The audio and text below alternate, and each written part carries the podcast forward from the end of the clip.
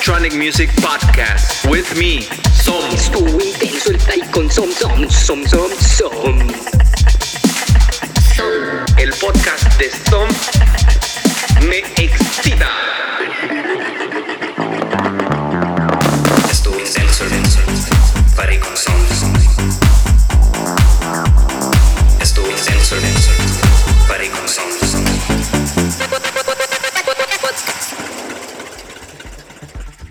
Hola, hola, bienvenidos a Estuvo Intenso el Party Podcast. Hoy tenemos un invitado especial, un gran productor y DJ de Ciudad de México, mexicano, Yaros. Es un gusto tenerte aquí como invitado. Yo sé que esta plática va a ser para que la gente conozca más de ti y del set que vas a, del set que vas a presentarnos. Entonces, Yaros, ¿cómo estás? Bienvenido. Eh, muy bien, David. Ah, muchas gracias a ti por la invitación. Es un placer eh, poder compartir eh, esto contigo. Venga, bueno, entonces, para empezar a, conocer un poco más de Yaros, ese proyecto de música, yo estuve viendo SoundCloud y primero que nada que todos sepan que pueden encontrar a, Yaros en SoundCloud, SoundCloud así nada más, Y-A-R-O-S. Cuéntanos un poco, un poco de, de ese viaje en SoundCloud, qué hay ahí, qué no hay, que quisiera escribiera, porque veo que hay una, un álbum que tienes del 2020. Sí, sí, sí. eh, fue la última producción que hice como Yaroslav García. Eh, fue el, el nombre del álbum fue Metamorfosis y creo que fue eh, esa evolución, ¿no? Para eh, concebir el proyecto que ahora estamos eh, echando a andar, que es Yaros. Eh, ya ahí lo pueden escuchar en el SoundCloud. Espero que les guste. Venga, y en tu música, en tus DJ sets, ¿qué crees que es lo que domina o que ves que hay ahí más que nada? Eh, creo yo que la psicodelia eh, es ese como esas canciones como muy viajadas, muy eh, que te llevan a otro estado de trance, no sé, unas, unas canciones muy, muy, muy psicodélicas, digo yo. Siempre me, me gusta llegar a tocar eh, ese punto, ¿no? Eh, obviamente me gusta la fiesta, me gusta que las canciones estén ponchadas, que esté con todo el, el party, pero también llego ah, otra vez al punto en el DJ set donde eh, se vuelve un viaje, un estado de trance. Entonces Algo siempre noto que mis DJ sets, sí, eh, siempre caigo, aunque yo no quiera, siempre caigo a, a lo, a lo psicodélico, al viaje. Súper, ok. Entonces, hablando ahí de ese punto del viaje, por ejemplo, si tú pudieras estar tocando ahorita indie rock, hip hop, pues, poder producir cualquier otra cosa, ¿por qué música electrónica? ¿Cómo es que diste con la música electrónica como tu casa para echarle ahí ganas, poner tus aspiraciones en, ser artista de electrónica? Mm, creo que ha sido todo un proceso, eh, pero desde niño descubrí que la música electrónica me hacía sentir, eh, me hacía, eh, no sé, transformar como ese, ese, ese Yaroslav, llevarlo a otro mundo, a otra parte. Eh, obviamente al principio, eh, tú sabes que antes no había YouTube, no era tan fácil ver videos, eh, entonces solo escuchaba la música electrónica y al momento de escucharla desde niño, eh, insisto, me hacía transformar, eh, no sé, el entorno, me hacía viajar a otros, a otros lados con solo la música. Entonces, ¿por qué la música electrónica? Por eso, porque me hace sentir, me hace eh, que se me ponga la piel chinita, eh, me hace sentir mariposas en el estómago. Eh, la música electrónica para mí es todo, lo ha sido todo desde siempre, creo yo.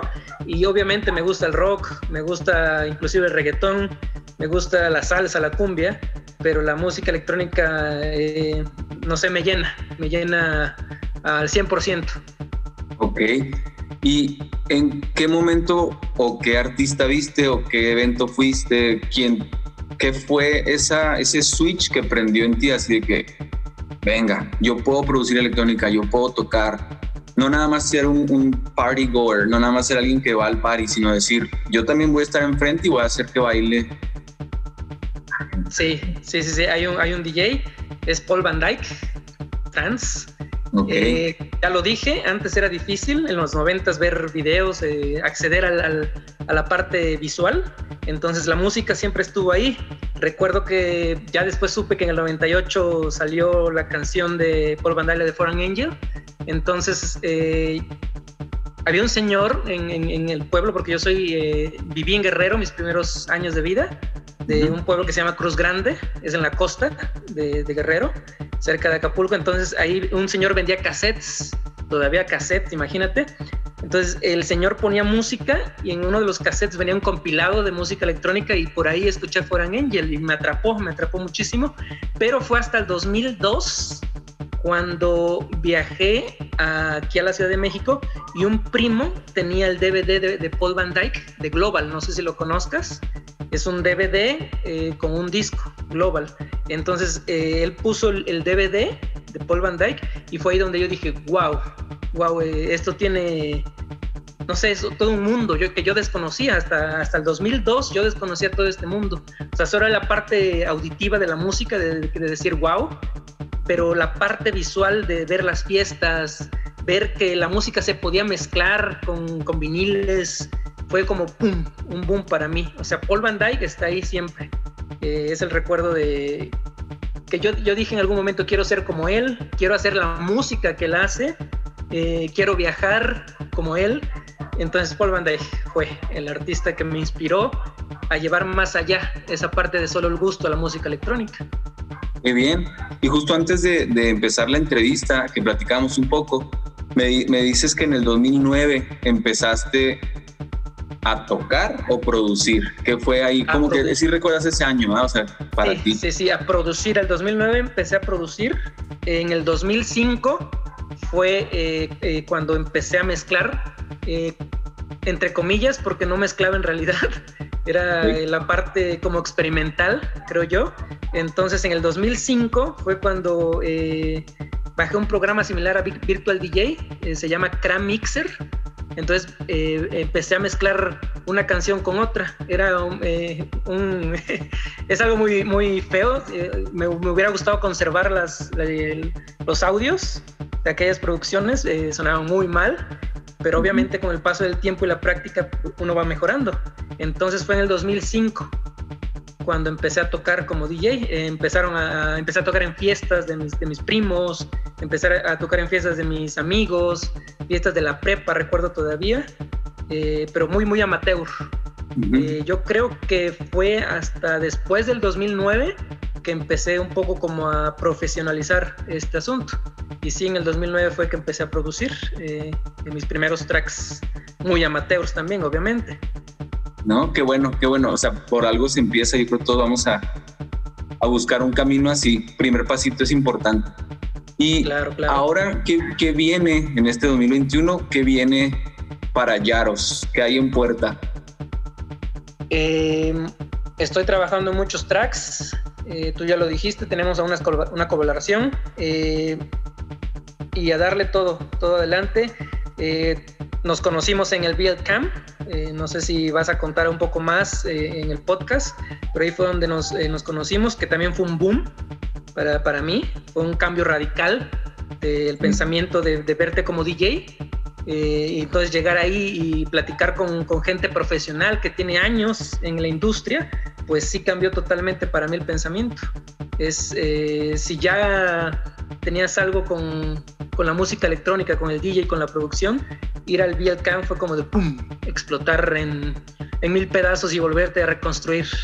Entonces se viene mucho, muchas cosas en puerta ahí para 2021, eh, muchas producciones, eh, y ahí, ahí, tengo como 6, 7 canciones, más aparte las eh, canciones que estamos trabajando juntos, espero que ya salga algo pronto. Y pues nada, seguir trabajando en eso, seguir echando muchas ganas. Muy bien, pues sí, igual explicar un poco ahí para la audiencia, los, los que no conocen del Video Camp, fue un campamento de música electrónica a principios del 2021 que fuimos Yaros y yo y como unas 20 personas más, creado por Vatos Locos, una, disquera muy famosa, Access, una, una escuela de música de Guadalajara, y ahí nos, nos dieron producción musical, nos explicaron más del negocio de la música, entonces por eso estamos ahorita conectados Yaros y yo, sino tal vez lo hubiera conocido en otro momento de la vida o tal vez nunca. Así que está bien padre que tenerte ahorita como invitado. Ahora que vamos a escuchar tu set, ¿qué nos puedes contar de, lo que preparaste? Traté de hacer algo eh, psicodélico, porque para mí, vuelvo a, retomar lo que dije hace rato, es inevitable caer en, en esa parte de estás en el trip, tú sabes, acá los soniditos. Entonces, eh, el set es muy, muy, muy psicodélico. Eh, metí algunas canciones eh, house, un poco más bailadoras. también van a encontrar, van a escuchar temas de tech house muy buenas, muy, muy ponchadas.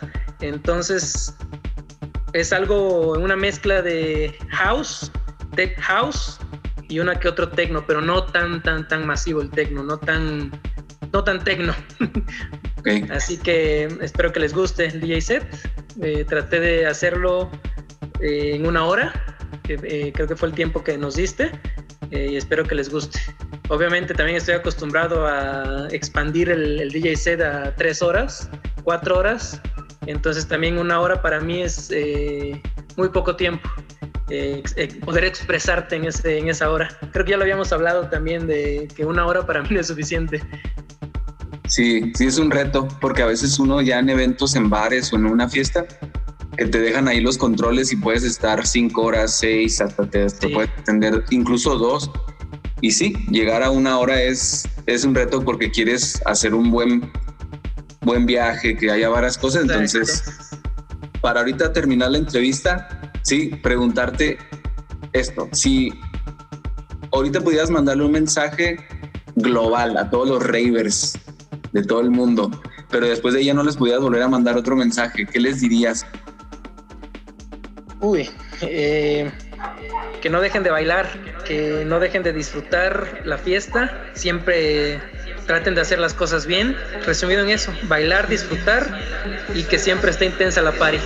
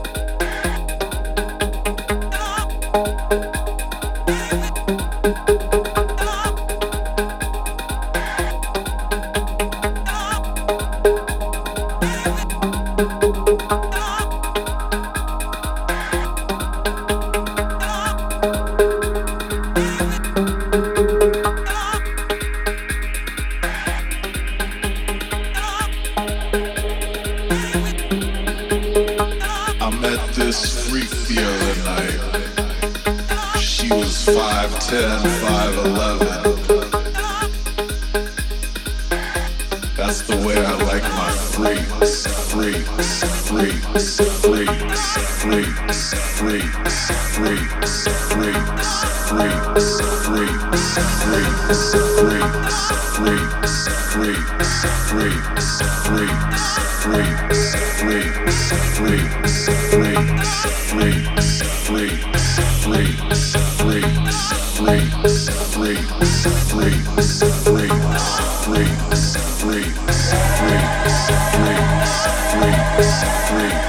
free, free, free, free, free, free, free.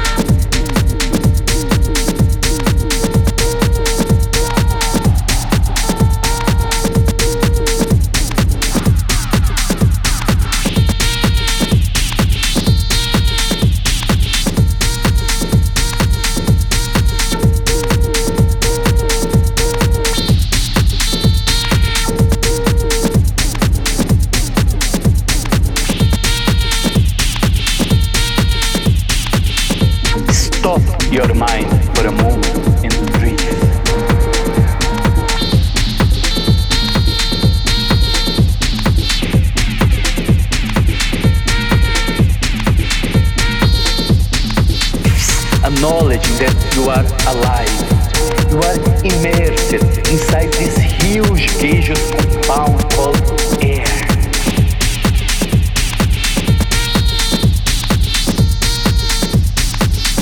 Just feel it for a moment. What does breath mean to you? Forget all your knowledge about breath and just feel it. Stop